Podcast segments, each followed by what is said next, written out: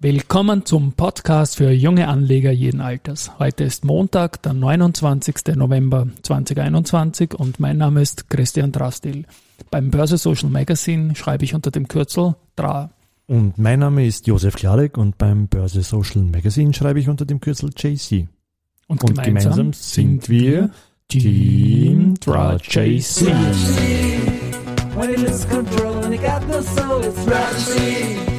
When the morning cries and you don't know why, it's hard to bear. When no one beside you, you go Cool, cool, cool. Ich mag ja das Wort eigentlich gar nicht. Ich mag das ganz gerne. du magst das? Ja, Nein, ich mag es eigentlich gar nicht. Ja. Das, ist, das ist cool und das ist cool. Aber was ist cool? Ja, ich glaube, die Börse wird schon langsam wieder cool, zumindest bei jungen Leuten. Ja, nach dem Freitag bin ich mir jetzt nicht so sicher, aber.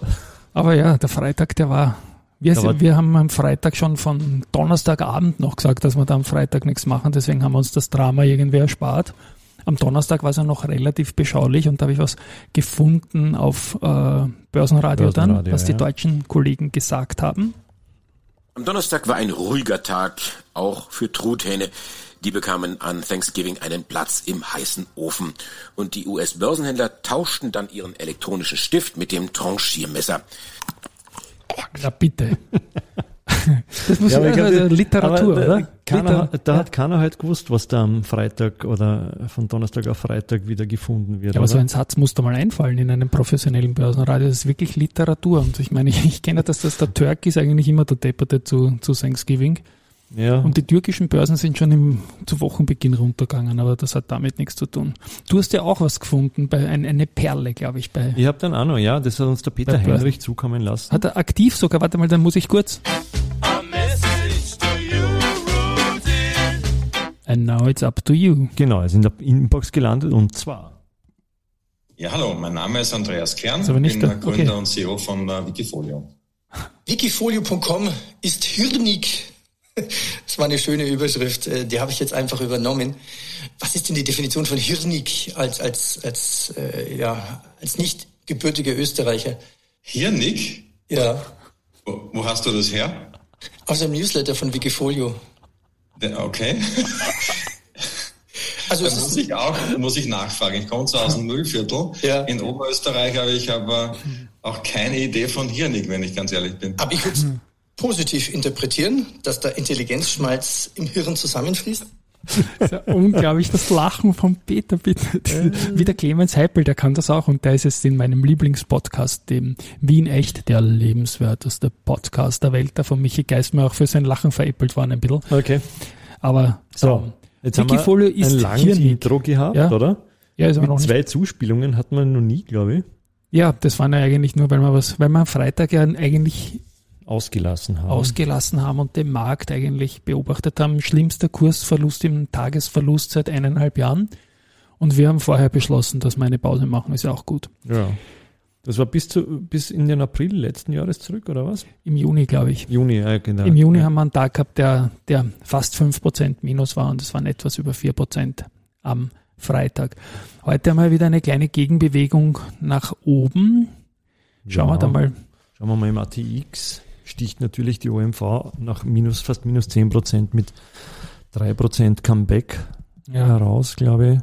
Die Post, das die, die es am, am, Freitag quasi noch gut erwischt hat mit fast 3 Prozent plus, ist heute 3 Prozent im Minus. Mhm. Und sonst, ja, so durchwachsen die, die Banken wieder ein bisschen rauf. Ja. Na, ich sehe da auch die Marino Metis heute auch wieder stärker, die erwähne ich auch so oft die hat sich jetzt auch in diesem Zusammenhang halt natürlich mit der Südafrika-Variante doch wieder ein bisschen erholt. Und da gibt es schon wieder einen neuen Podcast von denen auch. Und zwar sind sie dabei, beim hessischen Rundfunk wird erzählt über die Rotalge und die Wirkung und dass das jetzt genau in dieser Situation eine gute Sache ist. Und da ist irgendwer dabei, ein Virologe von der, vom Universitätsklinikum Erlangen. Mhm. Und ja, den Podcast, den werden wir einfach verlinken in den Shownotes. Den ja. Vogel abschießen tut eh wieder die Valneva heute. Genau, aber Marino mit plus 5, äh, Valneva knapp 9 Prozent, war schon mhm. höher. Äh, also das ist ja die, die große Hoffnung, dass der Totimpfstoff sozusagen dieses Omikron quasi genau. gesamtheitlich erwischen wird oder so. Ja. Aber bestätigt noch nichts. Äh, aber es war, gab das Gerücht beziehungsweise Indikationen, dass das so sein könnte. Ja. Genau, da bin ich jetzt. Wie steht die Aktie jetzt, die Valneva? Valneva steht jetzt äh, in der Größen 38,30 in etwa, ja. 28, 28, 28 30, okay. okay.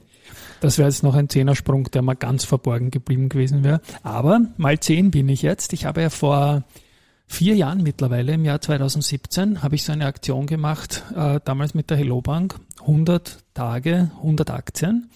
Und damals habe ich an jeden Handelstag äh, eine Aktie um 1000 Euro gekauft. Mhm. So ein bisschen Cash ähm, oder Cost Averaging, sagen wir mal so. Ein bisschen, es war ein bisschen Cash Order dabei, es war Cost Averaging, in dem, aber halt nicht in der gleichen Aktie, sondern jeden Tag eine andere. Mhm.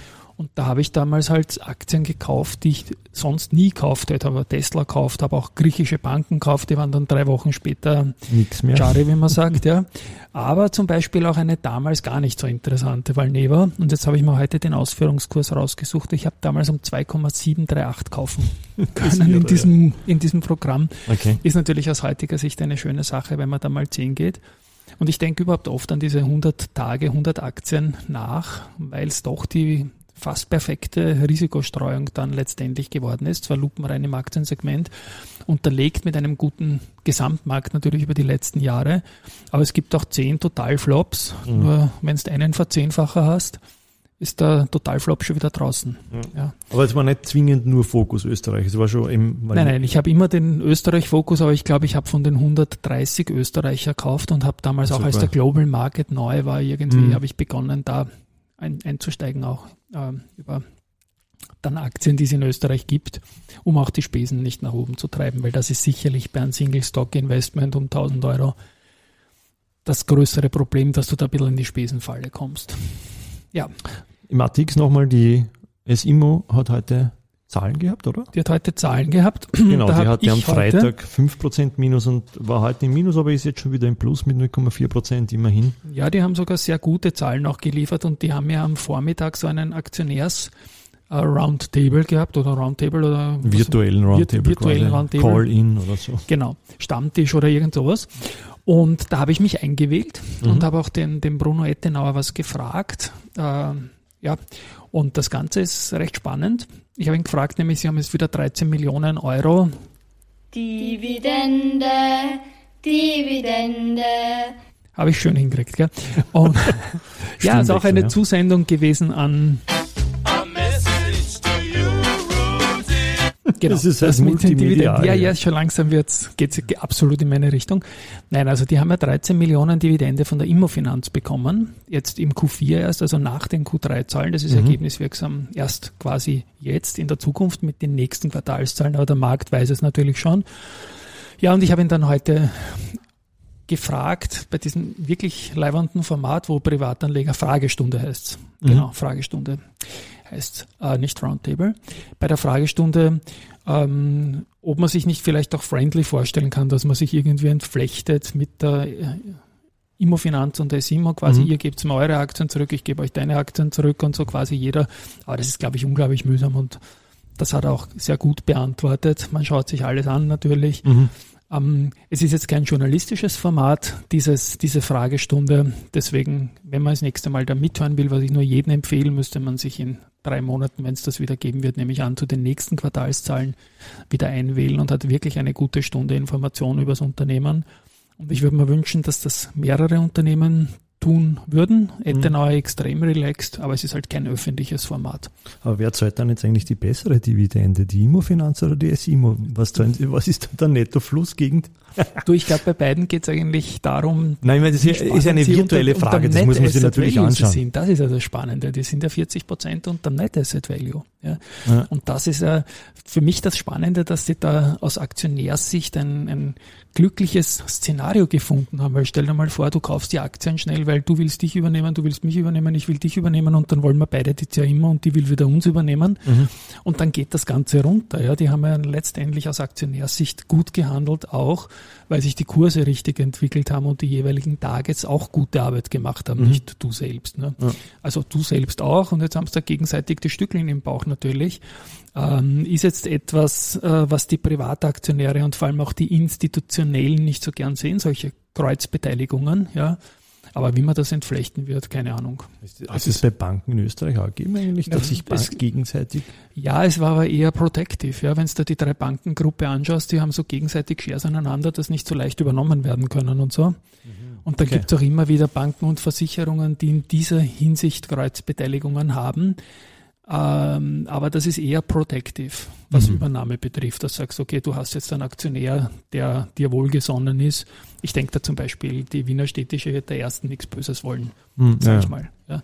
Aber das hier war ja jetzt nicht unbedingt, äh, hey, deine Aktie ist so leibend und meine nicht, sondern die wollten ja tatsächlich größere Dinge machen und irgendwann war die Geschichte halt so verfahren, dass es niemand mehr sehen konnte. Ja. ja. Yes. yes. Zahlen haben wir auch noch ein paar gehabt heute. Die POR gute Zahlen. Gute Zahlen, Ausblick. ja die, die. ja. Die ist auch wieder über 12 gegangen jetzt. Das war doch. Ja, sie ist äh, jetzt genau bei 12. Genau ja. bei 12. Sie ja, war also, schon stärker oder besser im Plus heute, aber. Genau, jetzt insofern ist natürlich die Marktsituation, die da reingekommen ist, eine, eine schwierige, kurz nach der Kapitalerhöhung, die wir öfters thematisiert haben. Aber Zahlen schauen gut aus, der Ausblick schaut gut aus und ich glaube, das, was Raiffeisen Research als Spontanreaktion bringt, nämlich dass die Ziele äh, gut abgesichert sind. Das sehe ich auch so. Mhm. Ja, also das ist immer wichtig, wenn man so eine große Transaktion macht und dann kurz danach das äh, Zahlenmaterial liefert, dass da keine negative Überraschung drinnen ist. Aber ganz im Gegenteil, das ist eine, ein sehr positives Zahlenmaterial, geht halt heute ein bisschen unter. Ja. ja. Gute Zahlen sind auch von der Warimpex gekommen. Periodenergebnis ist ins Plus gedreht ähm, und weiters haben wir noch neue Aktien im Global Market aus China und Japan.